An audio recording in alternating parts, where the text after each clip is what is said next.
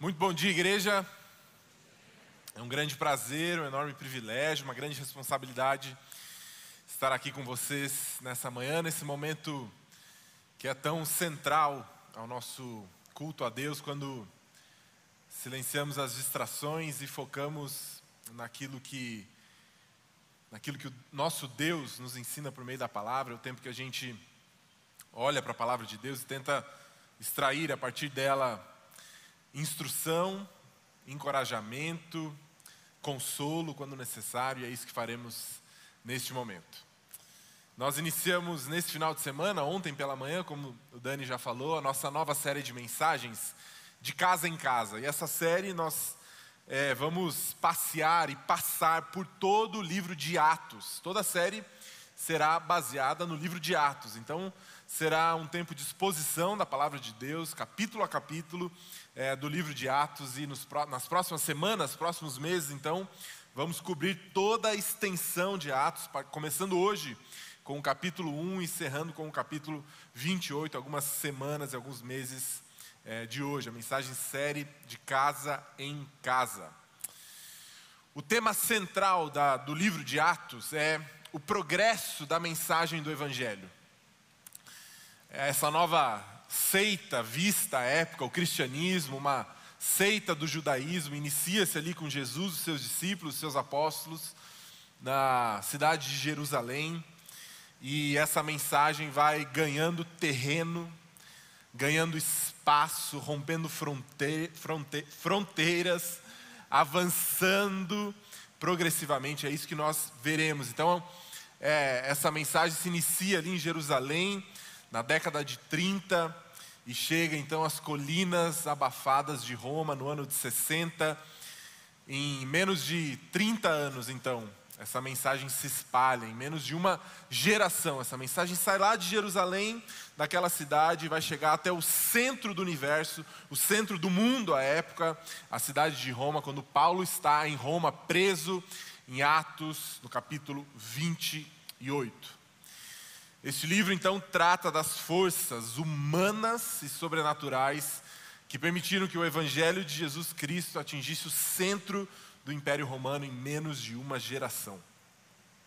Atos, como vocês sabem, foi escrito pelo evangelista Lucas e é historicamente entendido como o volume 2 de uma grande obra. Então, o Evangelho de Lucas sendo esse volume 1 um, e Atos, sendo o volume 2 de uma grande obra escrita pelo evangelista. O primeiro volume dessa história, narrada por Lucas, trata basicamente, principalmente, de uma de algo que foi resolvido, consumado. A primeira obra de Jesus, como nós acabamos de cantar, foi consumada, a obra da redenção. Está lá no Evangelho de Lucas, a vida de Jesus, a vida perfeita de obediência de Jesus, culminando com sua morte injusta, pagando preço pelos pecadores, o preço é, estabelecido por Deus, o preço da morte. Então, Lucas principalmente trata sobre essa obra finalizada, essa obra resolvida. E inicia-se uma segunda obra que Jesus apenas começou. A obra de ensinar a ética do reino, de viver em obediência, seguindo a Jesus, apenas se inicia em Lucas e vai culminar então em Atos. A primeira obra foi finalizada, resolvida por Jesus, estava focado nele, mas a segunda obra de Deus, de ensinar o seu povo de como seguir a Jesus, viver é, os seus conceitos éticos, foi apenas iniciado por Jesus. E Jesus então comissiona os seus apóstolos para que eles deem seguimento a essa segunda obra do nosso Deus. Lucas finaliza a primeira obra, mas apenas inicia essa segunda obra de Jesus. Nessa mensagem dessa manhã, chamada Nada nos Falta, nós vamos olhar então para os primeiros 11 versículos do livro de Atos e nós lemos assim: Atos 1, de 1 a 11. Em meu primeiro livro, o Evangelho de Lucas, relatei a você, Teófilo, tudo que Jesus começou a fazer e a ensinar. Olha aí, tudo que Jesus começou a fazer e ensinar, ele não terminou essa obra, porque essa obra agora é nossa, daqueles que se identificam como seguidores de Jesus, até o dia em que foi levado para o céu. Depois de dar aos seus apóstolos escolhidos mais instruções por meio do Espírito Santo, Durante os 40 dias após o seu sofrimento e morte, Jesus apareceu aos apóstolos diversas vezes. Ele lhes apresentou muitas provas claras de que estava vivo e lhes falou do reino de Deus. Certa ocasião, enquanto comia com eles, deu-lhes a seguinte ordem: Não saiam, não saiam de Jerusalém, até, até o Pai enviar a promessa, conforme eu lhes disse antes. João, João Batista batizou com água, mas dentro de poucos dias vocês serão batizados com o Espírito Santo. Então os que estavam com Jesus lhe perguntaram: Senhor, será esse o momento em que restaurará o reino a Israel? E ele respondeu: O Pai já determinou o tempo e a ocasião para que isso aconteça, e não cabe a você saber. Porém, vocês receberão poder quando o Espírito Santo descer sobre vocês, e serão minhas testemunhas em toda parte em Jerusalém, em toda a Judéia, em Samaria, nos lugares mais distantes da terra. Depois de ter dito isso, foi elevado numa nuvem e os discípulos não conseguiram mais vê-lo. Continuaram a olhar atentamente para o céu até que dois homens vestidos de branco apareceram de repente no meio deles e disseram: Homens da Galileia, por que estão aí parados olhando para o céu? Esse Jesus que foi elevado no meio de vocês ao céu voltará, do mesmo modo como viram subir. Quando eu era criança, eu tinha, acredito, por volta de sete ou oito anos, eu gostava muito de brincar de hominho. Tá ligado? Hominho, comandos em ação, Sagitários, Dragon Boys, hominho, lutinha. Beleza. Quem tem filho aí, menino, sabe, que é o meu caso também, né? Ainda não falei a igreja, meu nosso filho, meu e da Raquel, será um menino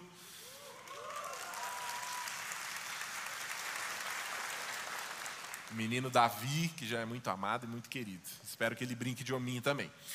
E a gente estava, então, gostava muito de brincar. E um dia, eu com meu vizinho, vizinho de porta, mais ou menos, de, de casa, assim, mais ou menos da mesma idade, e ele também tinha os seus hominhos, e a gente brincava, brincávamos juntos ali, até que um dia a gente decidiu que faríamos uma guerra. Certo? Uma guerra agendada, marcada, os hominhos dele contra os meus hominhos. Agendamos a guerra um dia antes, seria, aconteceria no dia seguinte, e eu pensei, preciso me preparar, porque ele viria até o, até o meu terreno, até a minha casa, tentar invadir. E eu posicionei então ali o meu Homem-Aranha, meu incrível Hulk, Power Ranger vermelho, a galera toda lá, bem posicionada, e tive uma brilhante ideia. Falei, quer saber? Eu vou enterrar um dos meus hominhos. Enterrei alguns pelo quintal, na terra, cavei lá. Por quê? Elemento surpresa, certo? Alguns ele vai poder ver, mas outros estarão debaixo da terra. E quando ele estiver invadindo, eles vão sair da terra e aí eu vou ganhar a guerra, vou acabar com ele.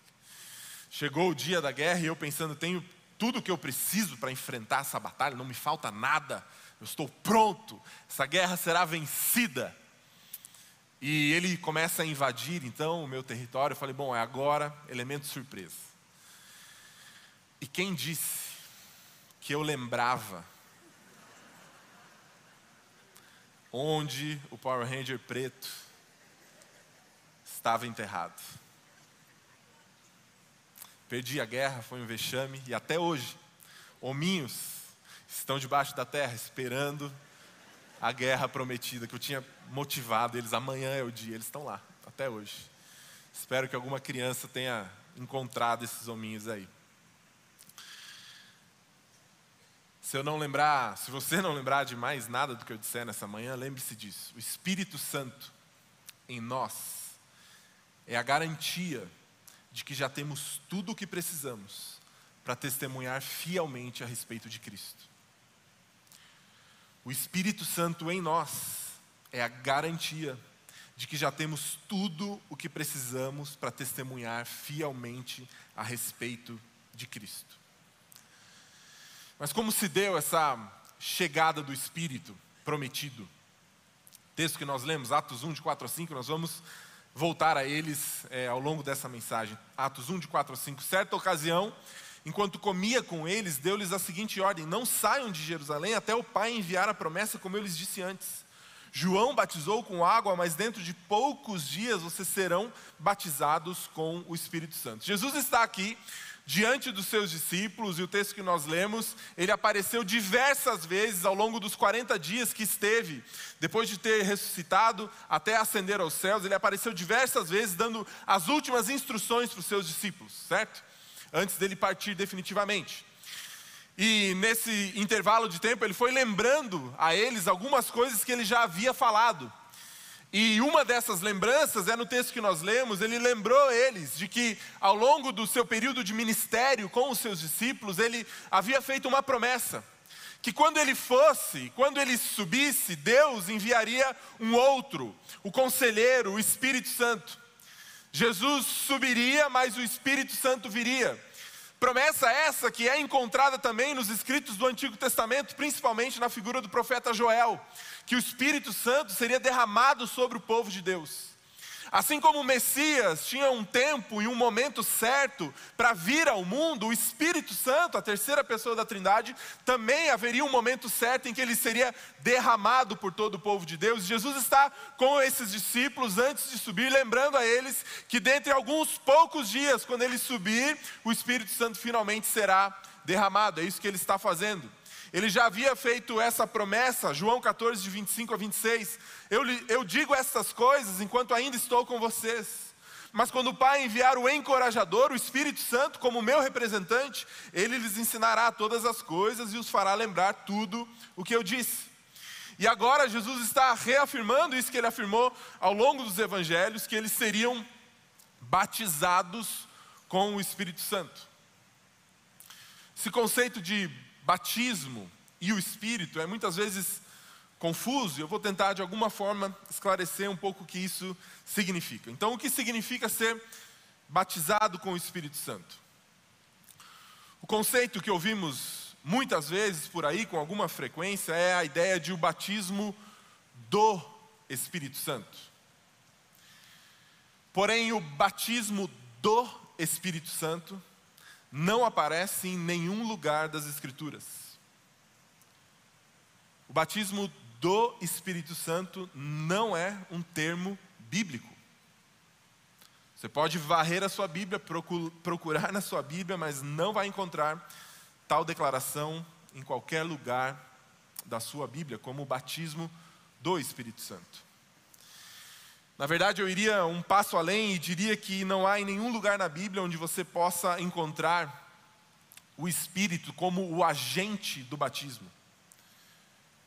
Você não encontrará um lugar onde o Espírito batize.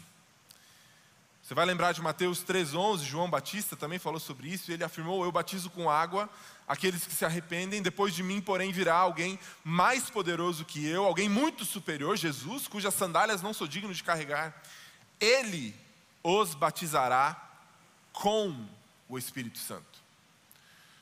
Portanto, o elemento do batismo é o Espírito, enquanto aquele quem batiza é Jesus Cristo. O que significa então ser batizado com o Espírito Santo por Cristo? A palavra baptizo, essa palavra que a gente encontra no nosso texto, no original, é usada sempre no Novo Testamento para se referir a um tipo de imersão. E nós, como bons batistas, toda vez que ouvimos a palavra batismo, qual é o elemento que vem à nossa cabeça? O elemento natural. Você fala batismo, o que, que a gente pensa? Água, certo? Batismo tem a ver com água. Mas no batismo com o Espírito Santo não há água envolvida. O batismo com o Espírito Santo é uma realidade espiritual e se refere então a levar o crente a uma união vital com Jesus Cristo. A palavra significa imergir. E assim como alguém pode ser imerso na água, alguém pode ser imerso no corpo de Cristo. Batismo com o Espírito Santo é Jesus colocando você na unidade do corpo. Quando você se tornou um cristão, quando você depositou fé em Cristo Jesus, você foi unido misteriosamente a Cristo. E unido a Cristo, ao seu corpo, você foi conectado com todos os outros que já estavam unidos a Ele. Em outras palavras, você é imerso em um novo ambiente, uma nova atmosfera, uma nova identificação. Portanto, o batismo com o Espírito Santo não é uma experiência, mas sim um fato que ocorre no momento da sua salvação. Vou repetir. Batismo com o Espírito Santo não é uma experiência posterior à fé em Cristo Jesus, mas se dá exatamente no momento em que você confessa Jesus Cristo como seu Senhor e seu Salvador. Você é batizado por Jesus com o Espírito Santo. Você é imergido nessa nova realidade espiritual que é o corpo de Cristo, a sua igreja. Jesus fala que isso aconteceria com os discípulos dentro de poucos dias. E você sabe qual é o capítulo que vem a seguir, depois de Atos 1, Atos 2, Pentecostes, texto muito conhecido. Esse texto que será já já abordado pelo pastor Diego, Atos 2, quando o Pentecostes acontece. É importante notar então que o batismo com o Espírito Santo não é um pedido da parte de Jesus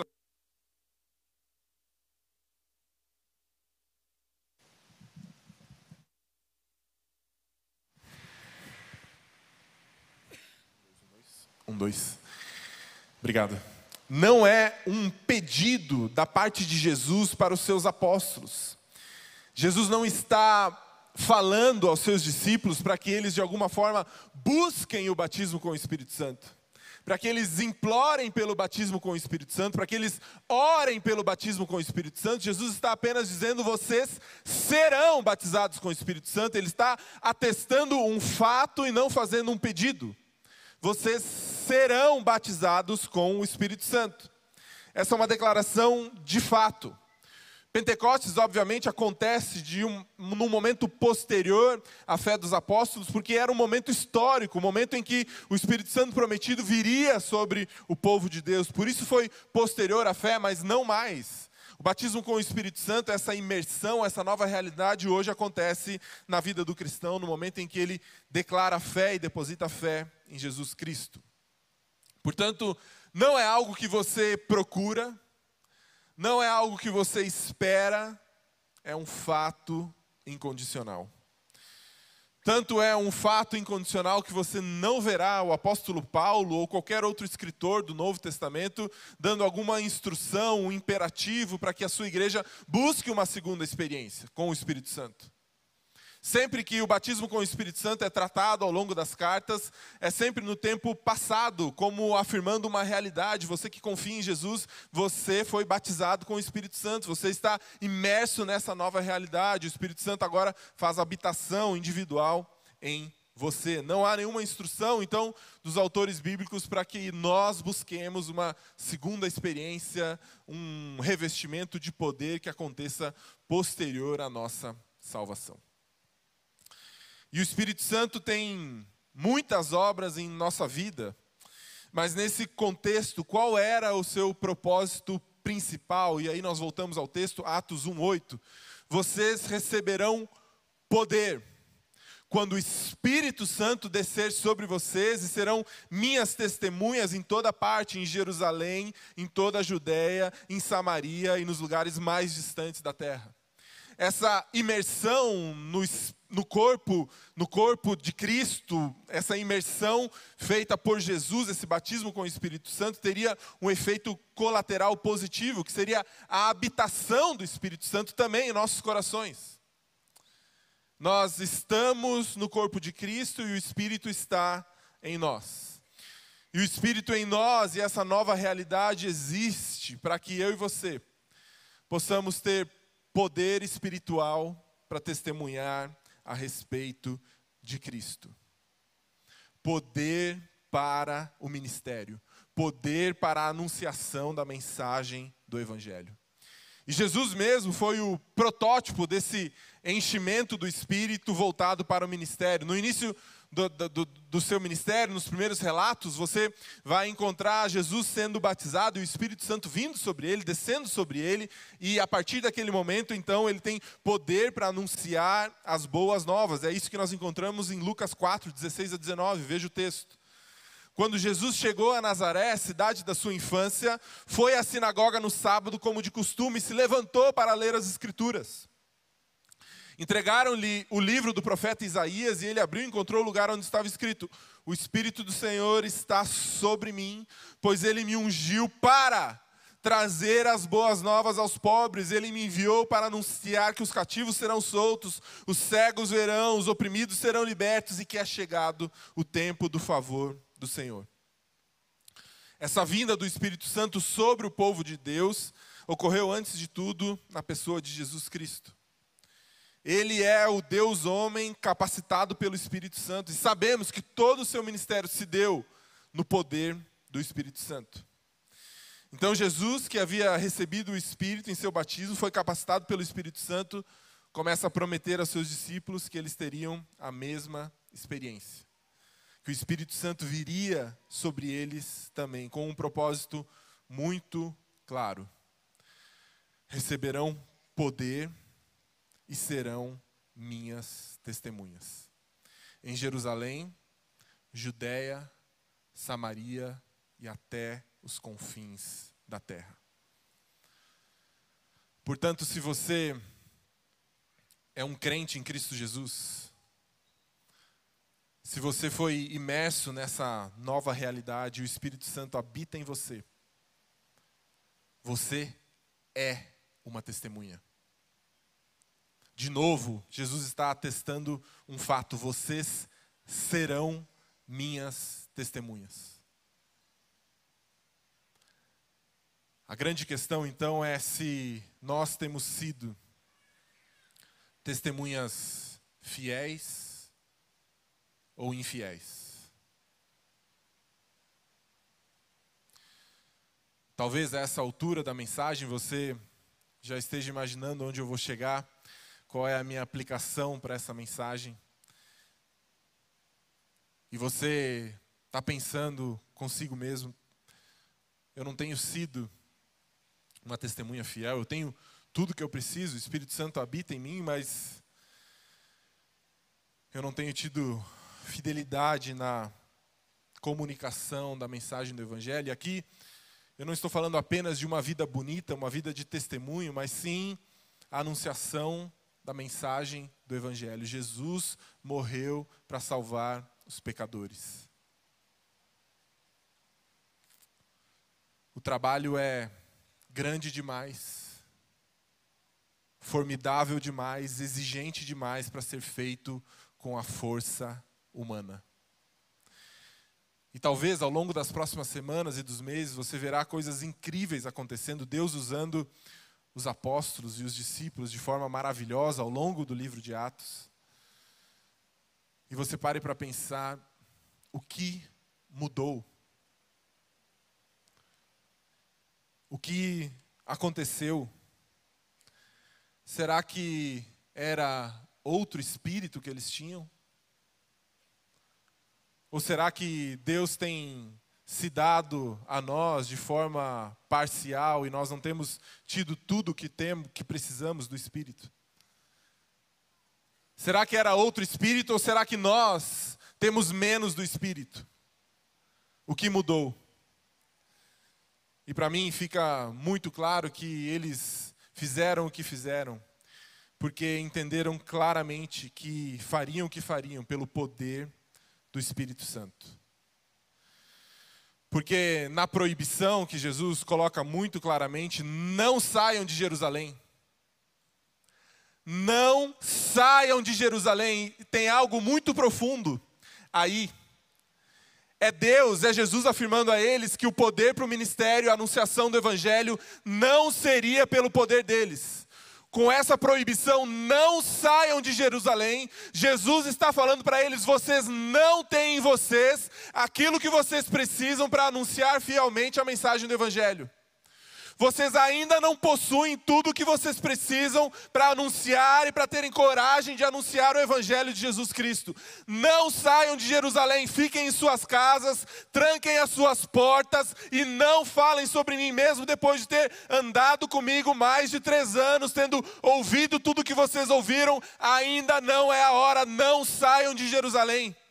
E, e, nessa proibição está algo muito profundo: é Deus falando que o poder para o ministério não está em nós, não está na nossa capacidade, não está no nosso desenvolvimento cognitivo, não está nos cursos que fazemos, não está na nossa inteligência, a nossa capacidade, na força do nosso braço, mas sim na força do braço de Deus, no poder do Espírito Santo. Não saiam de Jerusalém e talvez não é que era outro espírito, obviamente que não era, não é que eles tinham mais do espírito que nós temos, mas eles entenderam claramente que o poder para o ministério estava em Deus e nós precisamos andar mais em confiança em Deus e não dependendo do nosso braço, não dependendo da nossa força para o ministério, mas sim no poder de Deus. Não saiam de Jerusalém, porque vocês precisam esperar o Espírito Santo. É o Espírito Santo quem capacita para o ministério. A gente estava na última quinta agora conversando sobre as mensagens, como nós fazemos na nossa equipe pastoral, nós compartilhamos ali o que estamos pensando, um, um ajudando o outro. E a gente estava falando do culto daqui três semanas, quando o Felipe Magalhães vai, vai pregar, e ele está ali em Atos 3, Atos 4.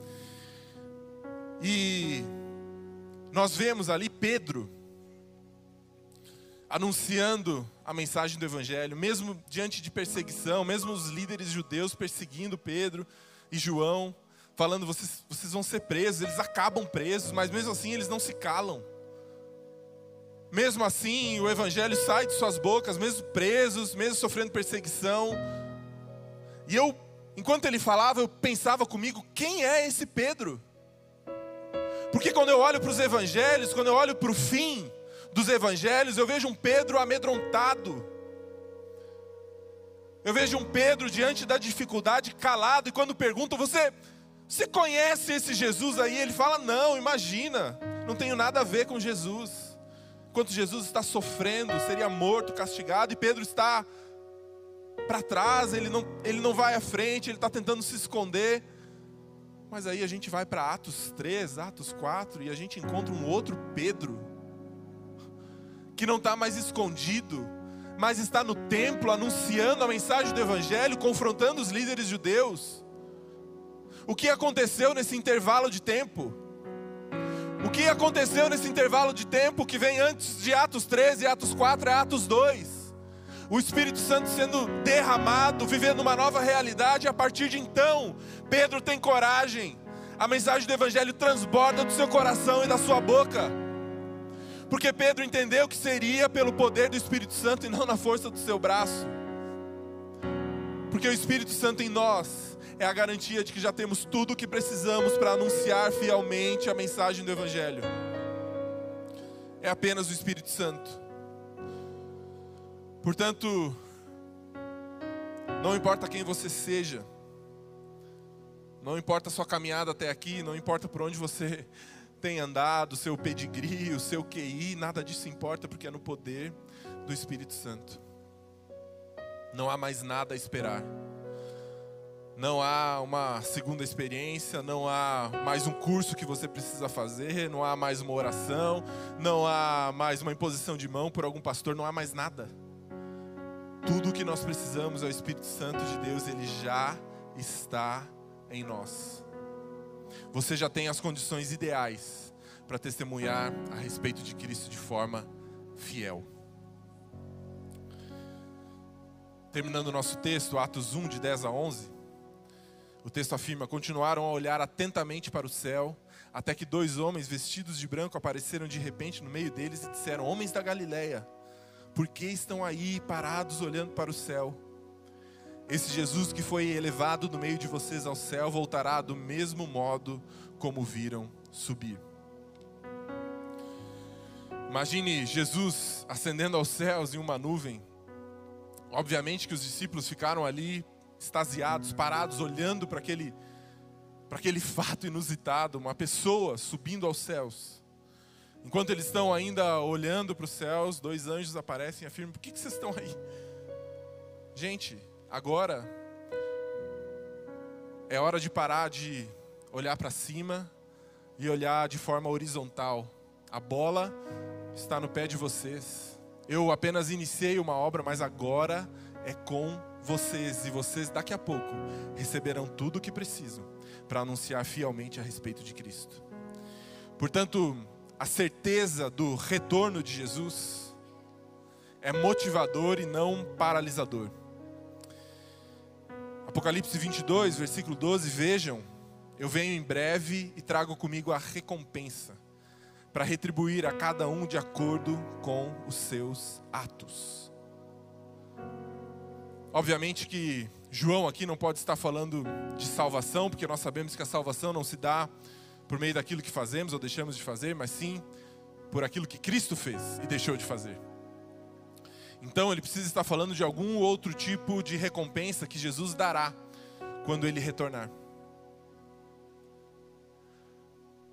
A certeza do retorno de Jesus precisa ser motivador e não paralisador. E nos motiva a seguir, a continuar anunciando a mensagem do Evangelho, a glória de Cristo Jesus, porque Ele virá e quando ele voltar, ele trará recompensas aos seus. Eu não sei quanto a você, mas eu desejo muito ouvir. O fim da minha vida, ou quando Jesus retornar. Muito bom. Servo bom e fiel. E receber de Cristo Jesus as recompensas que ele tem para aqueles que foram fiéis. Que entenderam que já possuem tudo que precisam para abrirem as suas bocas e testemunharem a respeito de Jesus Cristo. Nós temos a mensagem correta, o poder necessário e a motivação eterna. Nós temos tudo e nada nos falta.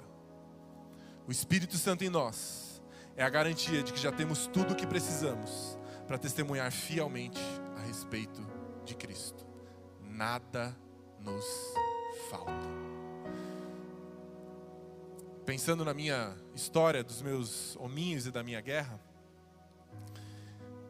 na noite anterior eu dormi pensando: eu tenho tudo que eu preciso. Minha guerra será ganha, não me falta nada. Mas quando a hora da verdade chegou, eu não tinha tudo que eu precisava. E talvez você esteja pensando exatamente o contrário eu não tenho aquilo que eu preciso. Eu não estou pronto para essa guerra.